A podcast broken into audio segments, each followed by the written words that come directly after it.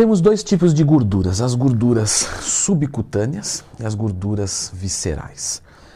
As gorduras viscerais, como o próprio nome já diz, estão entre as vísceras, então está entre os nossos órgãos aqui da região do abdômen. Já a gordura subcutânea é aquela gordura da pele que está espalhada pelo resto do corpo, tira a definição. Quer dizer que a gordura visceral não tira a definição abdominal? Como ela está no meio dos órgãos, ela está atrás da parede do abdômen, então ela empurra o abdômen. Já viu aquela pessoa que tem um barrigão grandão assim, e aí você aperta e é duro? Então, é duro porque a parede do abdômen está ali. Esta é a gordura visceral. Então já clica no gostei, se inscreva aqui no canal, pois a gordura visceral é a mais perigosa que vai ter. Tão perigoso quanto se você esquecer que quinta-feira às 11h59 vai ter promoção da minha consultoria esportiva. Mais informações aqui nos comentários de forma fixada. Quem tem, portanto, um formato físico de pera, ele vai ter muito mais gordura subcutânea. A gordura subcutânea ela é mais presente nas mulheres do que nos homens. Lembra desse fato que eu te falei? Daquela barriga que é dura e tal? Isso no caso das mulheres acontece muito pouco. Normalmente, quando a mulher vem engordando, ela vai ficando com aquela gordura mais distribuída, num formato de pera, e aquela gordura mole mesmo, que você vê um, um, falta de densidade física na pessoa. A gordura subcutânea, elas são células menores e com mais facilidade de se multiplicar. Ela é menos prejudicial à saúde e, em teoria, mais fácil também de você perder. Já a gordura visceral, ela fica localizada atrás dos músculos e que deixa essa superfície mais rígida, porque o abdômen realmente está próximo da pele. O que acontece é que a gordura toda está atrás empurrando. E ela é conhecida assim como barriga de cerveja. Inclusive, Lantuin, qual que é o melhor álcool se eu for beber para que ferrar menos os resultados? Já fiz vídeo sobre isso. Lendo Twin mais tema aqui no canal. Porém, apesar de ter esse nome, ou de você lembrar muito, ah, é barriga de cerveja e tal, não tem nada a ver. A cerveja não vai causar esse tipo de barriga, ou só quem tem essa barriga quem bebe. Não.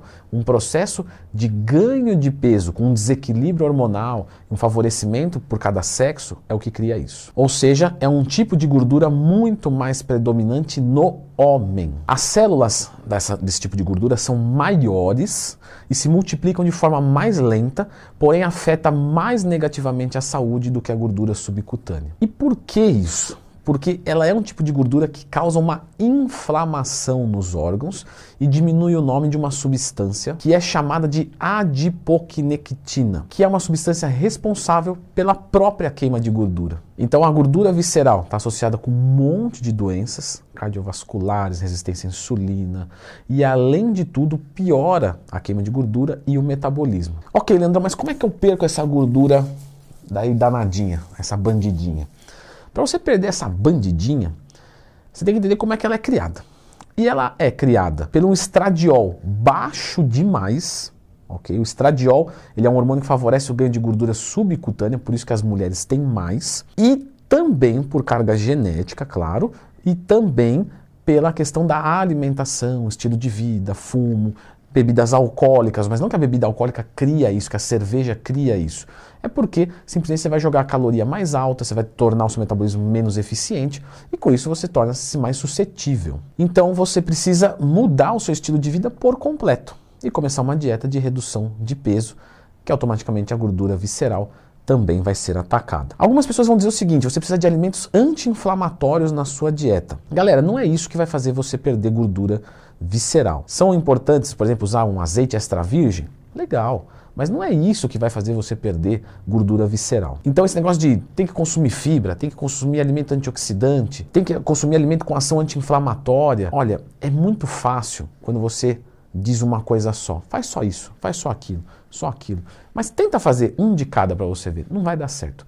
Você vai ter que mudar a sua dieta e treino por completo. Então, você pensar em coisas específicas, que é o que vão tentar te vender, faça isso, faça aquilo.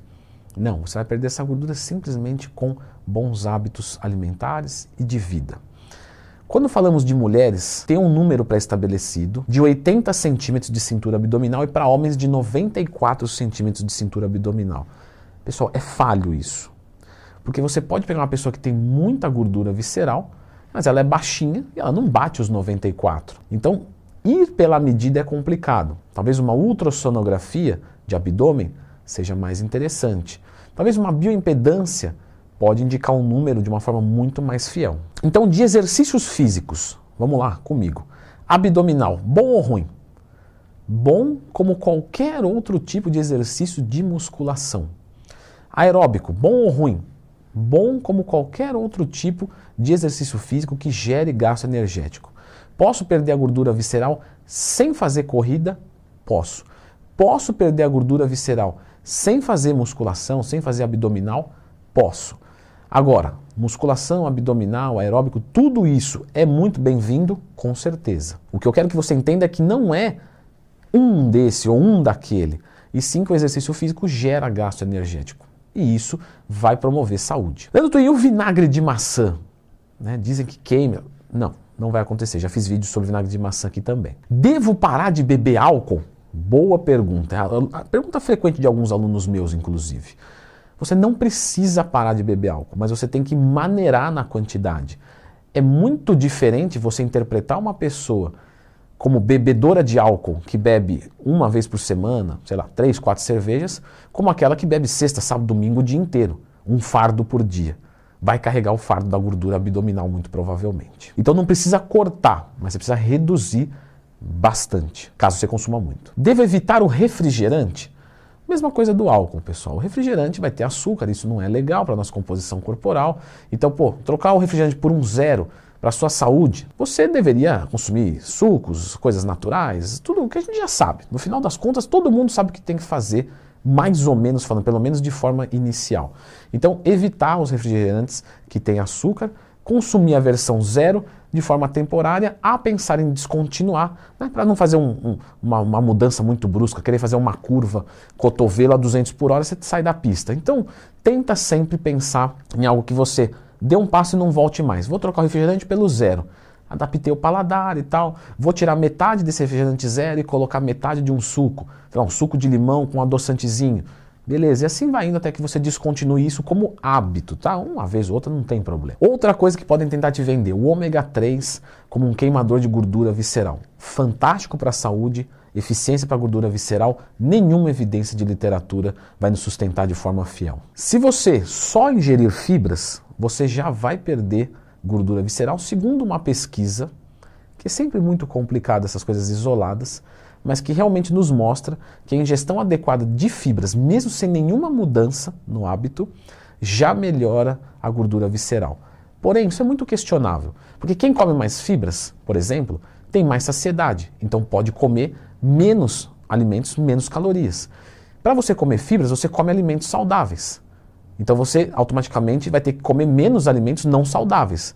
Porque quem come um pratão de salada e comia três fatias de pizza, agora vai comer um pratão de salada normalmente, se comer a pizza, que normalmente não é o que acontece, vai comer um arroz, um feijão. Uma... Então, assim, é complicado dizer. Porém, fibras é, é uma boa parceria. A maior preocupação de vocês é com a queima de gordura como um todo, uma boa alimentação como um todo, um treinamento como um todo, verificar os hormônios, as taxas de saúde como um todo. Não fica buscando Sabe? Ah, é esse aqui, ó. É isso aqui que estava faltando, danadinho. Vou colocar na minha rotina, queimei gordura visceral. Não, não, não. Isso é um contexto de vida saudável. E o passo mais importante é queimar gordura. E para isso eu fiz um vídeo aqui que eu montei uma dieta com vocês usando a tabela que eu utilizo Coloquei de graça para download porque aqui ninguém é mesquinho. O conhecimento, quando se divide, ele se multiplica. Conhecimento parado é lixo. Então tá tudo aqui como você vai montar essa dietinha por conta própria.